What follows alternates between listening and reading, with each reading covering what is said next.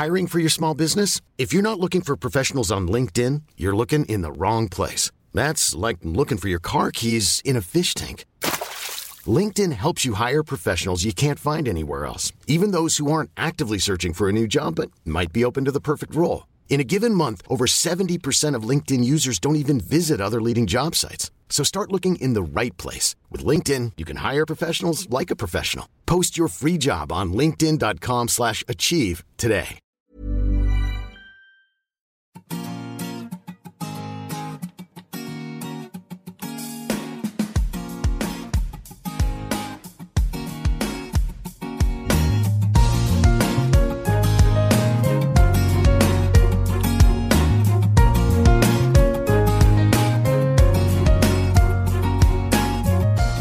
Frauenstimmen.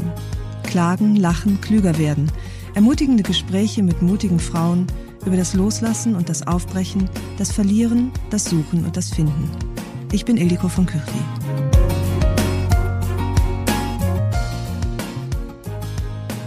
Er ist der Mann unseres Lebens. Ob anwesend oder nicht, ob tot oder lebendig, ob liebevoll, unnahbar, ob schwach oder stark. Die Beziehung zu unseren Vätern prägt unser Sein und unser Schicksal. Wir sind Töchter ein Leben lang. Wie gestalten wir diese so entscheidende Beziehung? Wie lernen wir die Blickrichtung und den Blickwinkel zu ändern und unseren Vätern als Menschen gerecht zu werden und ihnen auf Augenhöhe zu begegnen? Darüber spreche ich mit der Autorin Susanne Sitzler. Sie hat ein wunderbares Buch darüber geschrieben, Väter und Töchter. Susanne Sitzler sagt, als erwachsene Tochter trägt man die Verantwortung für sein Glück allein. Herzlich willkommen, liebe Susanne Sitzler, in meinem Podcast Frauenstimmen. Dankeschön. Wir wollen heute über den ersten Mann unseres Lebens sprechen, nämlich über unseren Vater, über unsere Väter. Was macht diese Beziehung zwischen Vätern und Töchtern so einzigartig und aber auch so einzigartig schwierig? Na, zum einen mal natürlich der Umstand, dass man einfach nur einen biologischen Vater hat. Diesen Mann gibt es nur einmal, ganz unabhängig davon, ob, ob man ein gutes Verhältnis hat, ob man vielleicht gar kein Verhältnis hat, ob er überhaupt anwesend ist. Das ist ja auch nicht immer der Fall. Äh, davon abgesehen ist es einfach ein Mensch, den es nur einmal gibt und der eine ganz hohe Prägekraft hat. Und zwar auf zwei Ebenen, weil er einerseits im konkreten Fall halt der Vater ist, der im besten Fall da ist und weil er gleichzeitig auch so eine archetypische Rollenzuschreibung hat. Also so, so, so das Bild einer Familie, das klassische Klischeebild einer Familie besteht aus Vater, Mutter und Kindern. Und der Vater in der ganz traditionellen Sicht hat so eine Oberhauptrolle äh, und damit so eine ordnende Funktion auch. Also, dass sich äh, die Familie auf den Vater ausrichtet, das ist natürlich eine streng patriarchale, daher ja auch das Wort, äh, äh, Sichtweise, die aber in ganz vielen Aspekten wie so ein abstraktes Bild über der realen Familie liegt. Weil die meisten Väter empfinden sich ja nicht als das patriarchale Oberhaupt, aber in unserer Geschichte ist, ist diese Rolle einfach festgeschrieben. Die hat ganz starke Zuschreibung und das schwingt mit in der realen Beziehung, oft aber unbewusst. Also man sieht das nicht. So dass man praktisch als Vater sich auch kaum wehren kann gegen diese un unbewusste, unterbewusste Rolle, die man zu spielen hat, egal ob man das unbedingt aktiv möchte oder nicht. Ganz genau. Und, und oft, weil das eben unbewusst ist und weil es ja auch, man könnte ja auch fast in der modernen Familie sagen, das ist ein bisschen albern. Also der Mann, der jetzt die Flaschen runterbringt oder, oder einkaufen geht, ist ja, möchte vielleicht auch gar nicht so das beinahe äh, anzubetende Oberhaupt sein, sondern halt einfach bloß der Vater. Und das spielt im Alltag auch nicht mehr so eine große Rolle, Gott sei Dank. Aber es ist halt in den Erzählungen, die wir haben über Familie, in den Vorstellungen, in den Filmen, die wir sehen, in den Büchern, die wir lesen, in dem, was wir bei unseren Eltern, Großeltern, Urgroßeltern erlebt haben oder erzählt bekommen haben, ist das halt einfach, schwingt das oft mit und dadurch prägt es uns. Nun ist es ja so, dass äh, bei Frauen mittlerer Altersklasse, so wie wir das sind, ich weiß nicht genau, wie alt sind Sie? 51 geworden. 51. Ja. Glückwunsch nachträglich. Ich bin 53, also in so mittlere Preisklasse. Da, ich, ähm, ich finde das eine ganz hohe Preisklasse. rein altersmäßig, rein altersmäßig haben wir es natürlich im Zweifelsfall doch auch noch eher mit Vätern zu tun gehabt. Ähm, die das nicht nur unbewusst, sondern auch noch relativ bewusst erfüllt haben, das Bild des Patriarchen. Also, oder weil einfach die, das Leben auch noch traditioneller vonstatten ging. Zumindest bei äh, mir war das so und sicherlich bei vielen äh, Frauen in unserem Alter auch. Das war bei mir auch so. Man kann auch sagen, oft war es so, dass die Väter gar keine Alternative hatten. Also die hatten ja häufig, also in meiner Familie war das so, mein Vater hatte mit 22 äh, das erste Kind, meine große Schwester.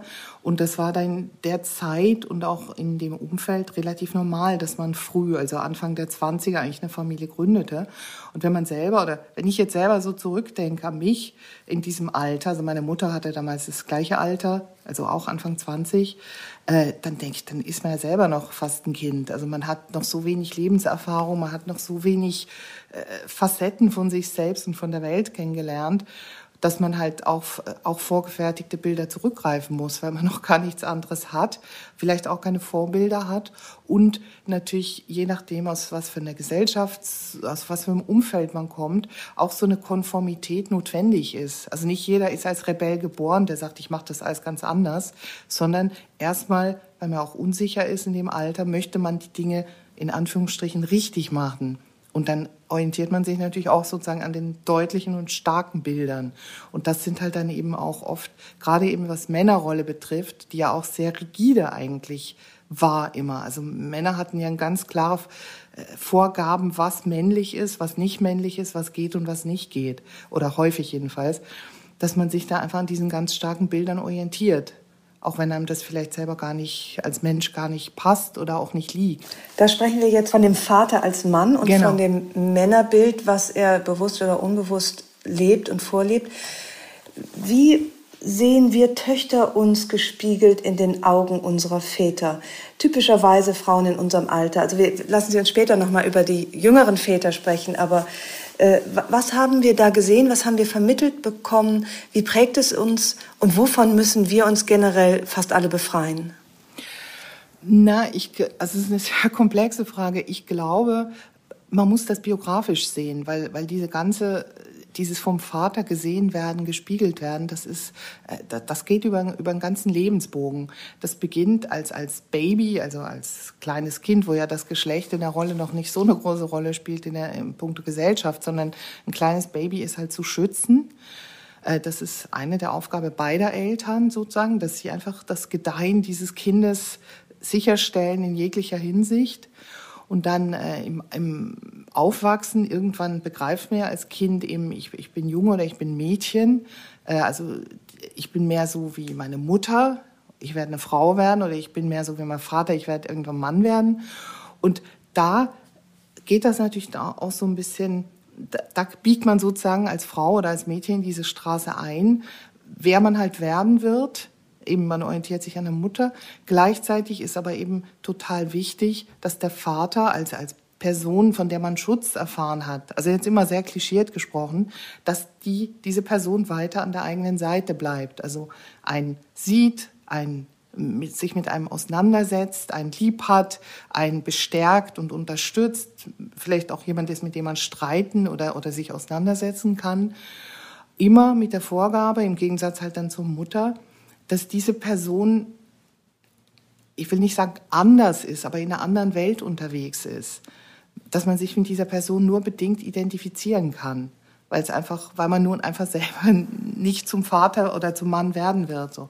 Und da fängt das an und das ist umgekehrt genauso. Das ist auch, auch für einen Vater eine Herausforderung häufig. Das hängt mit dem eigenen Frauenbild zusammen und auch mit dem eigenen Selbstbild, dass man halt oder dass, dass ein Vater, je nachdem, wie hoch sein Anspruch ist, sich in seinem Kind zu sehen, desto leichter oder schwerer fällt es ihm dann, die in Anführungsstrichen Andersartigkeit seiner Tochter als etwas Bereicherndes und, und, und Gutes zu verstehen und nicht, nicht sich selbst, wie er vielleicht selber dann als Kind oder eben als Jugendlicher war, sich in, in, in Vergleich zu setzen und dann eben ja. auch Erwartungen zu formulieren. Ja, und das, das ist natürlich wirklich schwer. Ich merke, dass ich habe zwei Söhne und es wäre gelogen, wenn ich nicht sagen würde, dass mir ein ein Mädchen manchmal fehlt, in dem, dem ich mich näher fühle von der Art her, von dem, was ich ihr vermitteln kann. Das ist natürlich ganz ganz schwierig. Ne? Diese Andersartigkeit, natürlich ist sie da, aber ähm, gleichzeitig nicht manchmal zu bedauern, dass der direkte Weg quasi zur Seele oder äh, letztlich auch zum, zur Körperlichkeit des anderen nicht so da ist. Ja, ich glaube, das ist tatsächlich, das hängt sehr stark wie ja fast alles, was wir in Beziehungen leben und erleben, damit zusammen, was wir selber für Erfahrungen gemacht haben. Also was, wie, wie wichtig es sozusagen ist, vom anderen äh, gespiegelt zu werden, bestärkt zu werden. Das ist ja auch, auch zwischen Eltern und Kindern so ein Hin- und Her-Prozess. Das ist ja nicht einseitig. Also man, man krieg, gibt was und kriegt was zurück und je nachdem äh, ist es das, was man möchte, das, was man braucht oder was man nicht braucht oder nicht möchte. Und das betrifft natürlich sowohl die Beziehung von der Mutter zu ihrer Tochter, als auch von der Mutter zum Sohn, als auch vom Vater zur Tochter oder vom Vater zum Sohn. Und da, es ist einfach sehr wichtig, dass man auf dem Schirm hat, dass wir nicht in diesen Archetypen leben. Also, dass es darum geht, was das andere wirklich für ein Mensch ist, also was das Kind für ein Individuum ist und nicht, was es als Tochter oder als Sohn sozusagen darstellen, verkörpern oder salopp gesagt abliefern kann. Ja, wie sehr prägt der Vater unser Männerbild?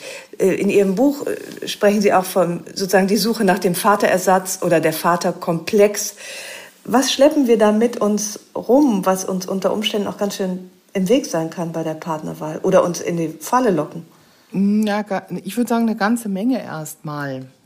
Ähm, weil der Vater ist nun mal der erste Mann. Also sehr häufig ist die erste männliche Bezugsperson und zu dem Zeitpunkt, wo man irgendwann als kleines Kind zu begreifen beginnt, dass es eben, ich gehe jetzt mal von so einer streng binären Sicht aus, dass es Männer und Frauen gibt, äh, dann merkt man, okay, ich bin jetzt, äh, ich bin Mädchen und das ist ein Mann. Also Männer sind offenbar so. Das ist oft natürlich noch in dem Babyalter ist dann nicht reflektiert. Das ist oft die Stimme. Also Männer haben tiefere Stimmen.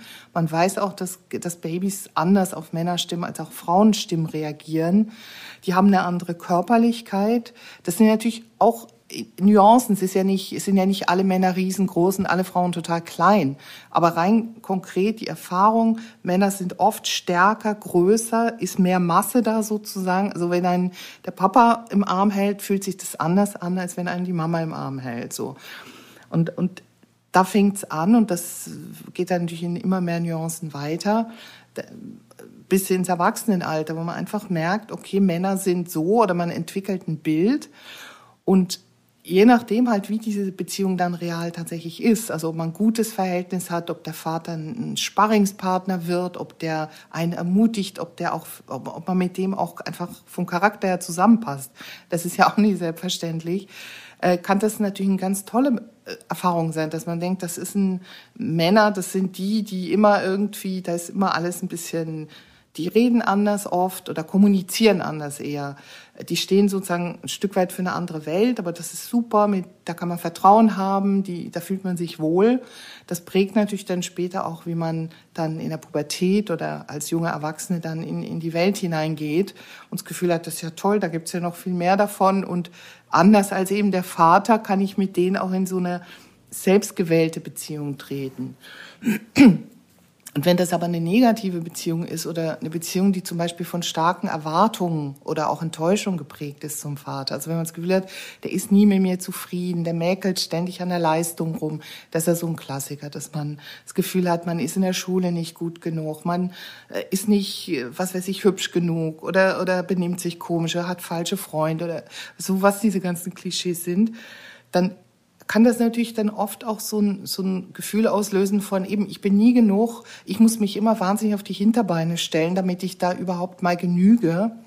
Und wenn man natürlich mit so einem Bild dann, äh, also das ist eins von vielen Nuancen natürlich, mit so einem Bild dann unterwegs ist, dann ist äh, diese große Menge von Männern, jetzt immer in so einer, so einer heterosexuellen Sicht gesprochen, die dann da in Anführungsstrichen plötzlich da sind und auch mögliche äh, Partner für, für zum Kennenlernen sind, kann man es ja auch als bedrohlich empfinden. Wenn man denkt, okay, Männer, das sind die, wo ich mich immer beweisen muss, die nie zufrieden sind, wo ich immer äh, mich richtig so ans, an mein Limit gehen muss, damit ich denen überhaupt genügen kann, da, dann führt das natürlich zu einer anderen Partnerwahl. Das ist so dieses so typisch weibliche, ich nenne es jetzt einfach klischeehaft typisch weiblich, weil es mir so oft begegnet, äh, dass man eher darauf achtet, ob man gefällt und gar nicht so sehr, ob einem das Gegenüber gefällt.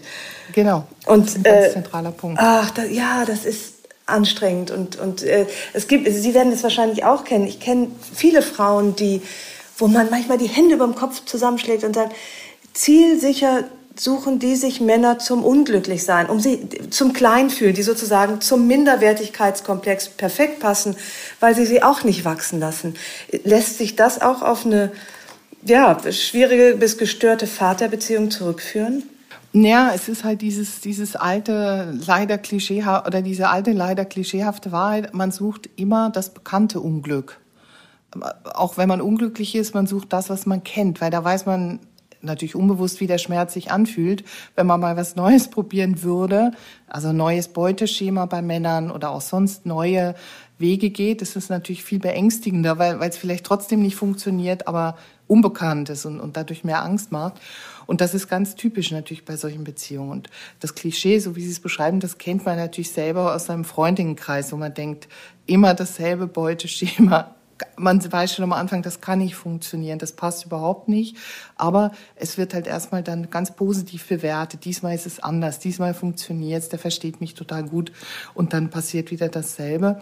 Das hat natürlich mit so Primärerfahrungen zu tun und die kommen einfach oft vom Vater, weil es halt, wie gesagt, der erste Mann ist.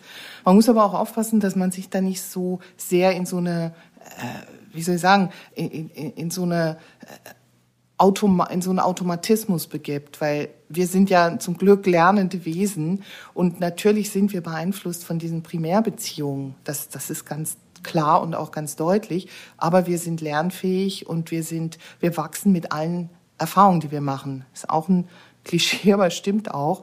Und je mehr unterschiedliche Erfahrungen wir mit uns selbst machen, auch als Frau, wie wir mit eben uns aus einer Beziehung lösen können oder irgendwann merken, so und so will ich mich nicht mehr behandeln lassen oder ich will mich nicht ständig irgendwie klein machen lassen, äh, da kann man sich davon schon befreien. Also das ist jetzt kein Schicksal für immer, aber es hilft, wenn man sich diesen Prägungen bewusst äh, wird, wenn man sich das irgendwann mal klar macht. Wie hat man sich jetzt gerade zum Beispiel in, in seiner Familie gefühlt? Wie hat man sich mit seinem Vater gefühlt als Kind oder als Jugendliche? Und da, das ist oft auch so eine Art Klischee, weil, weil eben, was ich am Anfang gesagt habe, dieses äh, übergelagerte Bild so von der Familie als Absolutum und der Vater als Oberhaupt, das ist natürlich auch, das kann auch dazu führen, dass man innerlich sich nicht traut zu sagen, na ja, mein Vater war, hatte auch gute Seiten, aber er hat mich ganz schön schlecht behandelt oder er hat mich eigentlich ganz schön klein gehalten, aus welchen Gründen auch immer. Vielleicht kann ich mal aus Bösartigkeit, sondern weil er sehr einem traditionellen Familienbild verhaftet war, keine Ahnung. Oder auch einfach, weil er Frauen nicht leiden kann. Weil auch das gibt es ja.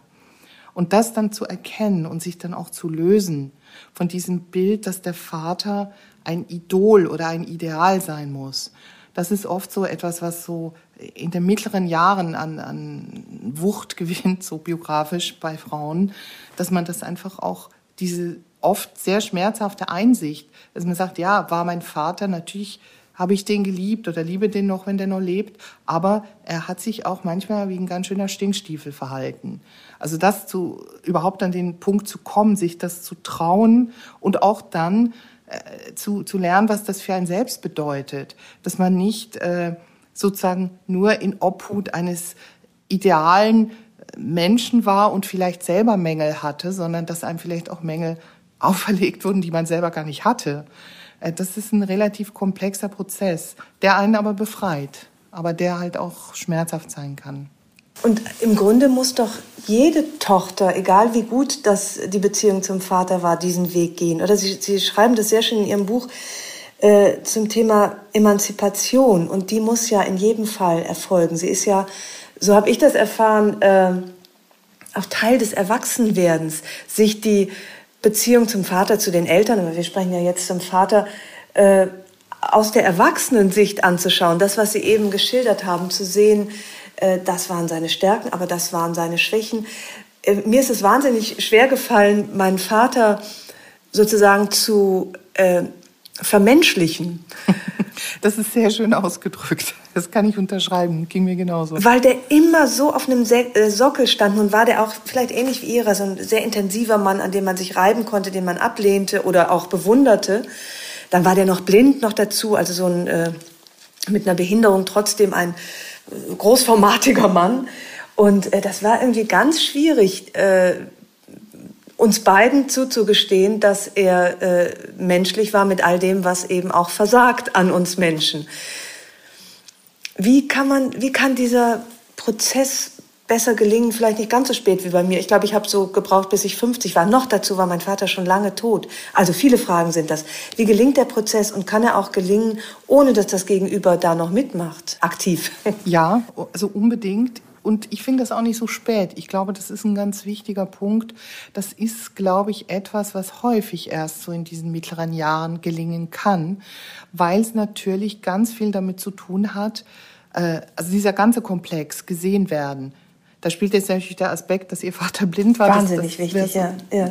Das ist tatsächlich, kann man auch auf so einer abstrakten Ebene, könnte man da wahrscheinlich stundenlang drüber reden. Habe ich auch getan, als mir das bewusst war, was es für ein Kind und auch ein Baby bedeutet, keinen Blickkontakt haben zu können. Das ist irre, es war mir nie klar. Aber das ist wirklich ein sehr spezielles Thema. Ist ein Riesenthema, ist aber tatsächlich mit dem natürlich auch verwandt, was Frauen, die, äh, wo da dieses Thema so nicht gegeben ist, trotzdem erleben, nämlich äh, vom Vater gesehen werden im realen und auch im abstrakten äh, Sinn sozusagen.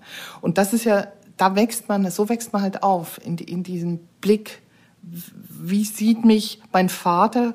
Das wird dann leicht zu, wie sehen mich Männer? Also wer bin ich im männlichen Blick? Wir leben immer noch in einer patriarchalen Gesellschaft. Also die Blickrichtung wird von Männern vorgegeben.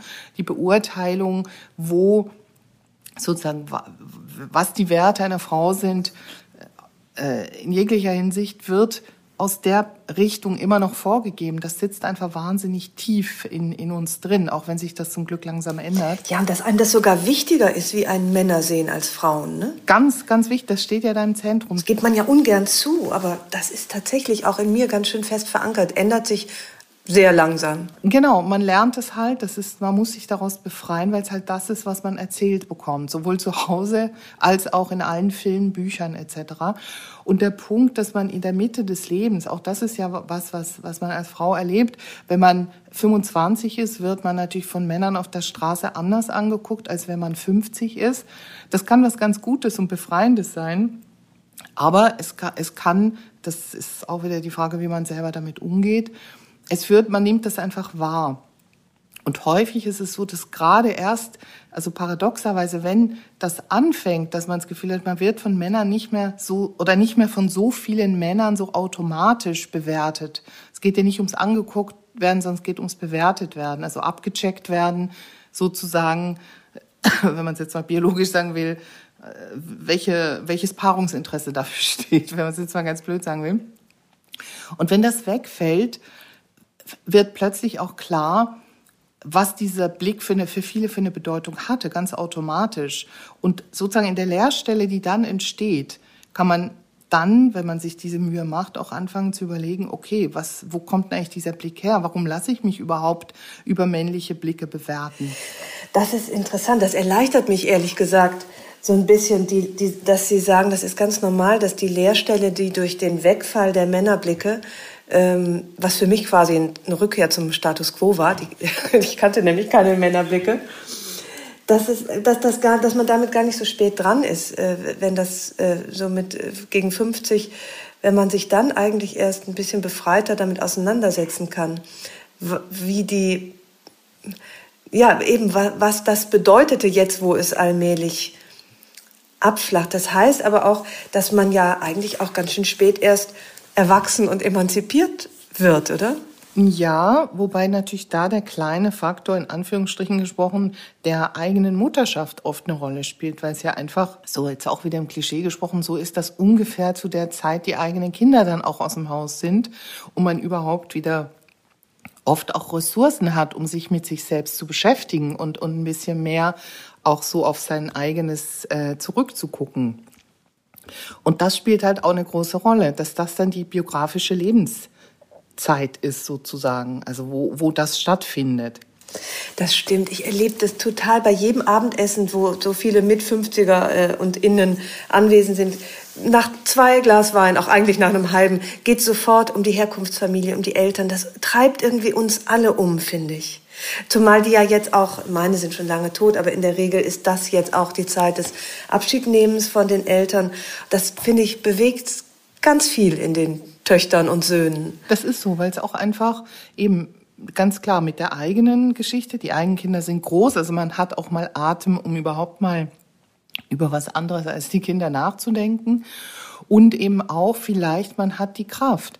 Weil das ist ja auch ein wichtiger Punkt, dass man diese Auseinandersetzung, also wirklich mit, sich mit seinem, mit seiner Herkunft, auch mit seinen Prägungen auseinanderzusetzen, das ist ja, das kann ja unter Umständen nochmal das ganze eigene Fundament so ein bisschen äh, zum Rütteln bringen. Oder auch manche Dinge muss man umbauen. Also ich, ich kenne zum Beispiel den Fall von gar nicht so wenigen Frauen, die eigentlich immer so eine Vorstellung hatten, ich bin da eigentlich ganz behütet aufgewachsen, meine Eltern waren eigentlich ganz nett, natürlich gab es Schwierigkeiten, aber eigentlich war das doch alles ganz schön. Und die dann erst eigentlich, wenn wirklich der, der Vater spezifisch auch, auch alt ist oder vielleicht dann sogar gestorben ist, lernen, sagen, nee, aber der hat mir auch zum Beispiel äh, immer mich negativ bewertet oder der war nie zufrieden mit mir oder der hat dann irgendwann das Interesse an mir verloren oder der war gar nicht so ein uneingeschränkt positive Figur. Der hat auch ein paar Sachen gemacht, wo man aus heutiger Sicht sagen würden, also ich würde mit so einem Mann würde ich keine Kinder haben wollen. Also das hat mir zum Beispiel eine Freundin mal gesagt. Und diese Erkenntnis eben, weil man als erwachsene Frau, wo man selber vielleicht schon Partnerwahl vollzogen hat, einfach auch schon für sich so eine, so eine Art Maßstäbe gesetzt hat, was für einen selbst akzeptabel ist, dass man dann überhaupt erst den Mut hat, die eigenen Eltern und spezifisch natürlich den eigenen Vater auch an seinen eigenen Maßstäben zu messen auf einer menschlichen Ebene. Ich finde, das stimmt. Also es gehört ja sagen, man hat dann den Atem, man hat die Kraft, man hat den Mut. Was ich finde, was man auch noch braucht, ist das Interesse an den Eltern, was erst finde ich spät wächst und auch die na doch auch geistige Reife, finde ich, äh, sich dem zu stellen und auch die Bereitschaft, seine Kindheit, wie Sie sagen, umzubauen. Ich hatte noch vor sieben, acht Jahren eine ganz andere Kindheit als jetzt. ja, ich glaube, das ist, das ist in gewisser Weise typisch und positiv. Also, weil das, das hat ja auch, wenn wir vorhin vom Blicken gesprochen haben, das hat ja auch was mit dem Ändern der Blickrichtung zu tun. Weil im Klischee bin ich ja als Tochter praktisch, stehe ich sozusagen ich sage es jetzt sehr stark im Klischee, im Licht des Vaters, also so wie sein Blick auf mich fällt, fällt der Blick der Welt auf mich und das gibt mir sozusagen einen Teil meines Wertes. Und in diesem Prozess des Erwachsenwerdens, wo ich meine eigenen Maßstäbe anfange, an, anfange zu entwickeln, ändert sich dieser Blick. Also der, der dreht sich. Irgendwann fange ich an zurückzugucken und sagen, nee, das finde ich aber auch nicht gut oder das sehe ich aber ja, anders. Mit dem oder, erwachsenen Ich, ne, den genau. Vater betrachten, ja. Und auch dann, je nachdem, das ist eine Frage auch eben, wie schwer dieser Prozess ist, vielleicht wie viele Konflikte es gab, vielleicht auch, ich meine, es ist ja manchmal auch so, dass es nicht nur ein paar Konflikte gab, sondern dass es ganz schwere zum Beispiel Übergriffe gab oder in irgendeiner Form Gewalt gab in der Familie oder, oder einfach auch Familiengeheimnisse oder Dinge, die einen wirklich, die ganz tief unten im Keller liegen, die sich dann irgendwann bemerkbar machen. Und damit sich dann auseinanderzusetzen und sagen, als Kind, also ganz generell, bin ich einfach, da, da mache ich, also da werde ich in eine Welt gesetzt, die meine Eltern mitprägen. Da habe ich noch keine Prägekraft. Und irgendwann ändert sich das. Irgendwann kann ich sagen, okay, der Teil, der ist in mir verwoben, aber die anderen Sachen kann ich selber bestimmen. Ich kann mein eigenes Leben selber bestimmen, ich kann meine Werte bestimmen, ich kann bestimmen, mit welchen Menschen ich in Beziehung trete. Äh, ich kann auch sagen, was ich gut und was ich schlecht finde. Und diesen Blick dann zu erweitern auf die Familie und zu sagen, ja, ähm, das und das habe ich mitbekommen, das ist Schicksal, aber damit bin ich nicht einverstanden, davon will ich mich lösen, damit will ich vielleicht gar nichts mehr zu tun haben oder das will ich jetzt mal ansprechen, obwohl es eigentlich ein Geheimnis ist oder so. Äh, dass man wirklich den Blick ändert und sagt, jetzt, jetzt, jetzt bin ich der Anfang sozusagen der Blickrichtung und nicht mehr umgekehrt. Das ist im Großen eigentlich dieser Emanzipationsprozess den man so im Laufe des Lebens vollziehen kann als Frau. Ich hatte immer das Gefühl, dass mein Vater zu früh starb, als dass ich das an ihm hätte vollziehen können. Äh, also ich konnte nichts mehr ansprechen. Äh, als er noch lebte, hatte mich das nicht interessiert und als es mich anfing zu interessieren und zu bewegen, äh, war er schon tot. Er starb, als ich 23, 24 war. Aber trotzdem ist die Beziehung ja nicht vorbei. Ganz im Gegenteil. Das, auch mit Toten setzt man sich auseinander. Ja, das ist so. Und ich glaube, also ich habe eine ähnliche Erfahrung gemacht. Ich hatte jetzt gerade natürlich auch durch das Buch habe ich sehr viel da eigentlich daran auch für mich so klären und, und ordnen können. Und ich hätte mich, glaube ich, zu dem Zeitpunkt, wo mein Vater noch gelebt hat, hätte ich mich das gar nicht getraut. Ich schließe nicht aus, dass er sich im Alter dem ausgesetzt hätte ein Stück weit oder es zumindest möglich gewesen wäre, dass ich meine Meinung sage oder, oder das Gespräch suche. Das hätte ich mich aber gar nicht getraut, weil ich ihn auch als Idol noch sehr weit, da war ich schon Mitte 40, als er starb, äh, einfach das noch brauchte.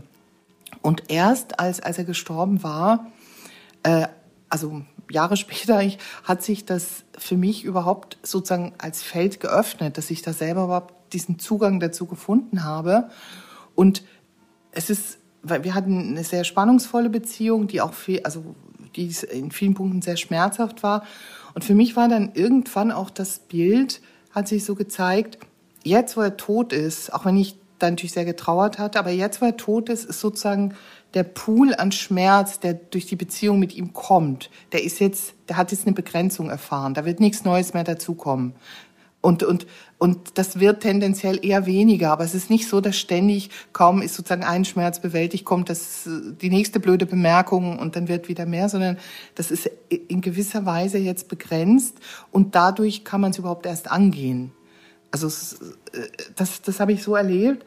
Und das hat überhaupt, also für mich persönlich erst ermöglicht, mich dem wirklich auch auszusetzen und dahin zu gucken und sagen, ja, was ist denn da überhaupt? Wo, äh, wo war es denn überall irgendwie blöd oder, oder was, was ähm, habe ich so für mich mitgenommen, was mich eher gehindert hat oder, oder in irgendeiner Form beeinträchtigt hat in meinem Leben. Und nachdem das dann so nach und nach so ein bisschen kartografiert war, sind dann eigentlich zu meiner eigenen Überraschung plötzlich auch viele gute Sachen hervorgekommen. Also das ist sozusagen hinter dieser Abwehr des Vaters oder der, der, der Figur, die, die mir irgendwie auch so viel Schmerz bereitet hatte, plötzlich dachte ich, okay, das war jetzt mal der Schmerz, das, das habe ich jetzt sozusagen mal archiviert oder so. Und jetzt kommen auch die anderen Sachen, nämlich wer war denn das eigentlich überhaupt? Wer war der ohne mich? Wer war der, bevor ich geboren war? Wo kam der her? Wer war der selber als, als Mensch, als Sohn? Was hat überhaupt dazu geführt, dass er so wurde, wie er war. Und das hat nochmal ein ganz weites Feld aufgemacht. Und, und äh, das, das wäre aber davor gar nicht möglich gewesen. Das wäre, wenn ich da mit ihm am Kaffeetisch gesessen hätte, das, das, das hätte alles andere komplett dann überschrieben und das wäre da wäre ein anderes Leben. In dem Moment hätte man gar keine Ressourcen gehabt. Tut Ihnen das manchmal leid, dass Sie ähm, sozusagen ihren Vater nie als Greis, als alten Mann äh, erleben konnten, wo sich die Beziehung umdreht. Ich bin manchmal ganz dankbar dafür.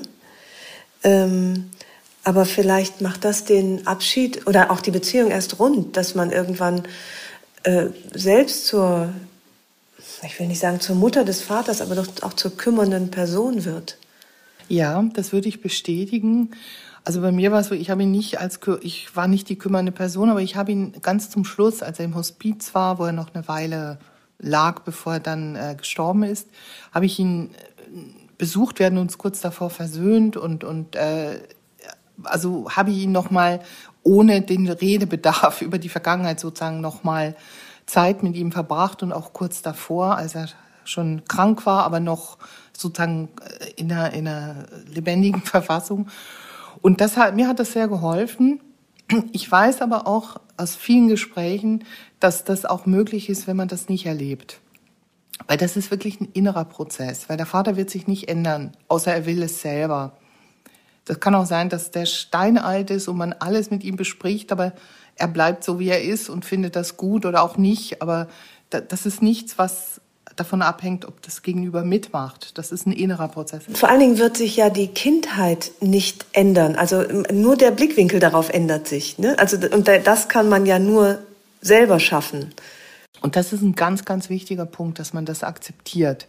Dass man auch dem anderen, also dem Vater, zugesteht, dass der eben ein Mensch ist mit seiner eigenen Sicht, der nun mal in dieser Machtposition war, der das so gemacht hat, wie er es dem Moment vielleicht für richtig hielt und je nach Charakter und Möglichkeit wird er hinterher reflektieren, sagen, na ja, das und das war auch nicht so gut oder das würde ich heute anders machen oder sich vielleicht sogar entschuldigen oder beziehungsweise um Verzeihung bitten oder einfach sich erklären. Das gibt's natürlich auch, dass man das dann auf so einer Ebene auch bestimmte Dinge, bestimmte Aspekte der Beziehung erklären kann. Aber ich glaube, das ist nicht so wahnsinnig zentral. Weil auch da ist es ja nicht der Punkt, wie viel der mir jetzt erzählt und erklärt, sondern der Punkt ist, kann ich das akzeptieren, sagen, okay, er hat so gemacht, wie er es machte, weil er es konnte. Ich habe dazu jetzt meine Meinung, fand ich gut, fand ich nicht gut, hat mir geschadet, hat mir genutzt. Und jetzt geht mein Leben weiter. Also ich bin sozusagen jetzt auf Augenhöhe mit ihm, so wie beim anderen Menschen ja auch, dass man sagt, okay, äh, jeder hat sein Recht auf seine eigene Sicht wenn es einem nicht gut tut, geht man halt einen Schritt zurück. Und das geht auch mit dem Vater. Und das, das ist ein innerer Prozess. Denn nur, das ist sozusagen nur ein Obendrauf, wenn das tatsächlich in einer realen Beziehung noch möglich ist. Also so habe ich es erlebt. Aber auch das ist natürlich sehr, sehr, sehr abhängig vom gesamten Familiensystem, weil äh, gerade in sehr traditionellen Familien wird ja dann, wenn der Vater gestorben ist, auch das Bild dann äh, entweder sehr festgeschrieben, also bleibt auf dem Sockel. Genau. Und, und das hängt dann natürlich auch, das hat eine ganz starke prägende Kraft. Und Geschwister zum Beispiel, wie die ein Bild vom Elternteil konservieren, die Mutter, wenn sie noch lebt, das, das sind ganz, äh, das kann das sehr fördern und es kann es auch sehr hindern. Also man kommt nicht darum herum, für sich selber zu entscheiden, wie gut tut mir das noch, wie weit bin ich da drin oder wie, an welchen Stellen muss ich auch mal einen Schritt zurücktreten und sagen, ich bin jetzt nicht mehr ein Kind, sondern jetzt, jetzt, jetzt, äh, jetzt gelten meine Maßstäbe. Sie haben einen, äh, nicht nur einen, sehr viele wunderbare Sätze in Ihrem wirklich bewegenden, ja auch sehr persönlichen, gleichzeitig aber auch so fundamentalen, äh, sozusagen für jede Frau lesbaren Buch äh, geschrieben. Einer davon ist, an irgendeinem Punkt darf es keine zu große Rolle mehr spielen, ob der Vater nett zu einem war oder nicht. Als erwachsene Tochter trägt man die Verantwortung für sein Glück alleine. Und das hat mich, das ist irgendwie, das, das haben Sie ja auch gerade noch mal mit mehr und eindringlichen Worten gesagt.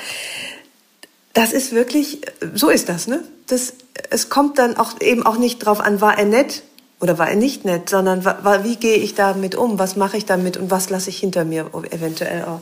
Genau, es geht darum, sein eigenes Leben in Besitz zu nehmen, sagen, das ist meins, so wie ich, äh, blödes Beispiel, was weiß ich, mich um meine Wohnung kümmere und, und dafür zuständig bin, dass es nicht reinregnet und dass es aufgeräumt ist, wenn ich das möchte. Genauso ist es in meinem ganzen Leben und in, auch in meinen Elternbeziehungen. Also es ist, ähm, ja, es geht darum, dass ich es besitze. Es gibt einen wunderbaren Begriff, ähm, der heißt sich nachbemuttern oder auch nachbeeltern. Äh, wahrscheinlich kann man sich auch nachbevatern. Und das fand ich irgendwie ganz befreiend, als mir klar wurde, dass das, äh, was meine Eltern aus welchen Gründen auch immer vielleicht versäumt haben, äh, so menschlich wie sie eben waren, dass man das als nicht mehr Kind nachholen kann an sich selber. Ja, Genau, das, ist eine ganz große Stärke, die man muss, glaube ich, sich irgendwann, und das geschieht ja oft eben in diesen mittleren Jahren, sich klar machen, dass man das kann, dass man diese Fähigkeit hat oder erwerben kann. Und dann kann man das machen und dann hat man sich davon befreit. Und dann öffnet sich oft paradoxerweise erst auch der Blick auf die guten Seiten. Also, dass man eben nicht mehr das Kind ist, was geprägt wurde und vielleicht auch behindert wurde in irgendwelcher Hinsicht, sondern dass man sagt, so wie man selber ja als, als Eltern oder Nicht-Eltern einfach in seinem Leben viele Dinge vielleicht ganz gut macht, manche Dinge ganz schlecht macht, manche Dinge hinterher besser wüsste, aber leider nicht mehr ändern kann. Genauso ging es den eigenen Eltern auch und auch dem eigenen Vater. Und das ist auch, das muss man nicht mehr so hochhängen. Das ist ein Aspekt des eigenen Lebens, sind die eigenen Eltern, aber nicht mehr. Und, und das ist, also ich habe das als ganz große Befreiung empfunden und dadurch äh, auch, auch so eine, also wieder so eine Liebe eigentlich entdecken können, die, die, glaube ich, einer kindlichen Liebe ganz nah ist, wo man einfach die äh, sagt, ja, die sind so, das sind nun mal meine Eltern, das ist nun mal mein Vater, das ist ein ganz besonderer Mensch, aber ich muss auch nicht mehr im Gegensatz eben, als ich ein Kind war, ich muss davon nicht mehr mich sozusagen hin und her schleudern lassen, sondern das ist jetzt einfach etwas, was ich habe, wofür ich dankbar bin, was aber nicht mehr alles prägt, was ich bin und was ich tue. Und auch nicht immer für jede Ausrede gut sind. Also manche neigen ja dazu, die Schuld ihr Leben lang den Eltern zu geben. Das nervt dann irgendwann, finde ich, auch ab einem gewissen Zeitpunkt. Ja, das ist ein ganz, ganz wichtiger Punkt. Einfach diese Art von Selbstverantwortung und man ist tatsächlich als erwachsener Mensch für sein eigenes Leben selbst verantwortlich. Das ist eine Binsenweisheit, aber es ist wahnsinnig schwer, das zu innerlich sozusagen äh, zu vollziehen. Oftmals. Super schwierig, finde ich auch. Deswegen, Binse trifft es insofern nicht alles, ein, ein eigentlich ja wirklich lebenslanger Prozess ist, Selbstverantwortung zu übernehmen. Und ich merke selber an mir, äh, wie gerne ich immer noch mal die Schuld im Außen suche oder in der Vergangenheit. Und dann immerhin merke ich es mittlerweile und reiß mich am Riemen und sage, hallo, du bist erwachsen, kein Kind mehr, schau, wie alt bist du gerade? Und dann schau jetzt mal mit deinem erwachsenen Ich drauf, aber finde das nicht, nicht allzu leicht. Nee, das ist, äh, geht mir genauso. Ich finde das ziemlich schwierig und man hat ja auch so verschiedene Persönlichkeitsanteile. Man ist ja, manchmal hat, ist man total souverän, hat das alles total im Griff und dann wieder guckt man sich so ein bisschen von außen an und benimmt sich wie ein Kleinkind und weiß auch nicht warum, weil es in dem Moment einfach äh, irgendwie man, man ist ja nicht eine Maschine, die so durchprogrammiert ist, sondern. Und gut ist, wenn dann die eigene innere Mutter zur Stelle ist, um das, um das Kind, das man dann in manchen Momenten ist, tatsächlich vielleicht äh, in den Arm zu nehmen, zu sagen, ach komm, wird schon wieder, ich bin ja da.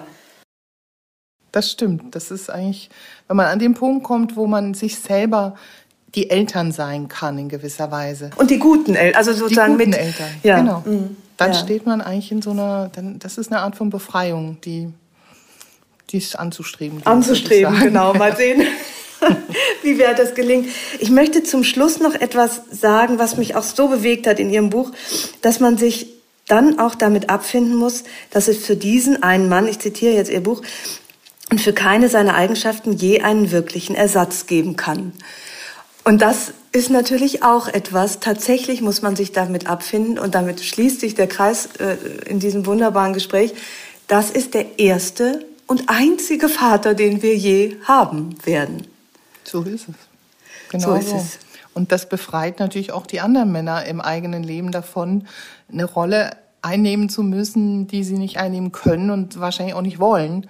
Weil die einfach schon vergeben ist. Genau, weil man dann sozusagen die Freiheit hat, sich ganz neu und auf Augenhöhe und als erwachsene Menschen selber ein schönes Leben zu machen. Ach ja.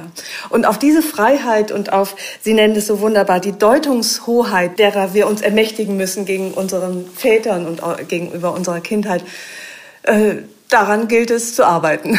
Ja, das ist definitiv so. Das ist eine, wenn einem sonst langweilig ist, da hat man immer was zu tun damit. Allerdings. Dann lassen. Sie uns unsere toten Väter herzlich grüßen und äh, ich danke Ihnen sehr, sehr herzlich für das Gespräch. Ich danke auch sehr herzlich. Vielen Dank. Alles Liebe. Tschüss.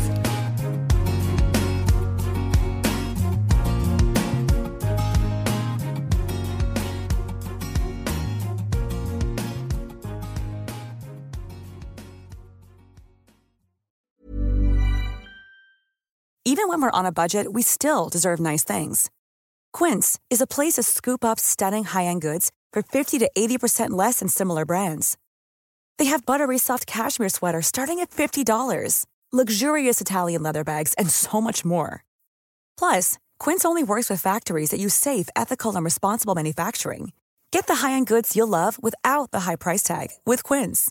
Go to quince.com slash style for free shipping and 365-day returns.